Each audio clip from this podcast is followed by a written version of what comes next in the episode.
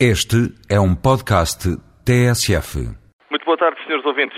Retomamos agora a ordem do dia e no que a ordem dos advogados diz respeito, e é este setor no qual trabalhamos, que é o setor da justiça, já todos perceberam que tema ou temas não irão faltar.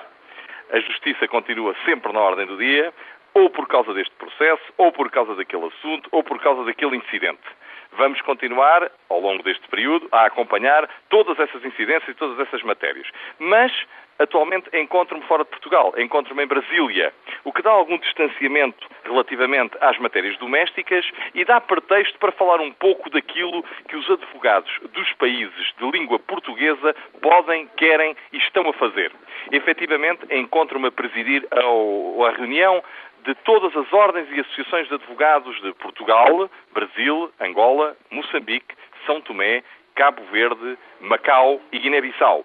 E temos estado a trabalhar em conjunto, analisando os nossos problemas comuns, os problemas da advocacia num mundo precisamente onde o julgamento mediático ultrapassa e quase que esmaga o julgamento nos tribunais, onde a condenação, e raras vezes, todavia, a absolvição nos tais processos mediáticos até parece que tiram sentido ao verdadeiro local e à forma correta e adequada como a culpabilidade ou a falta dela das pessoas deve ser aferida, que é num tribunal. E, curiosamente, estes problemas estão disseminados um pouco por todo o mundo lusófono e não só.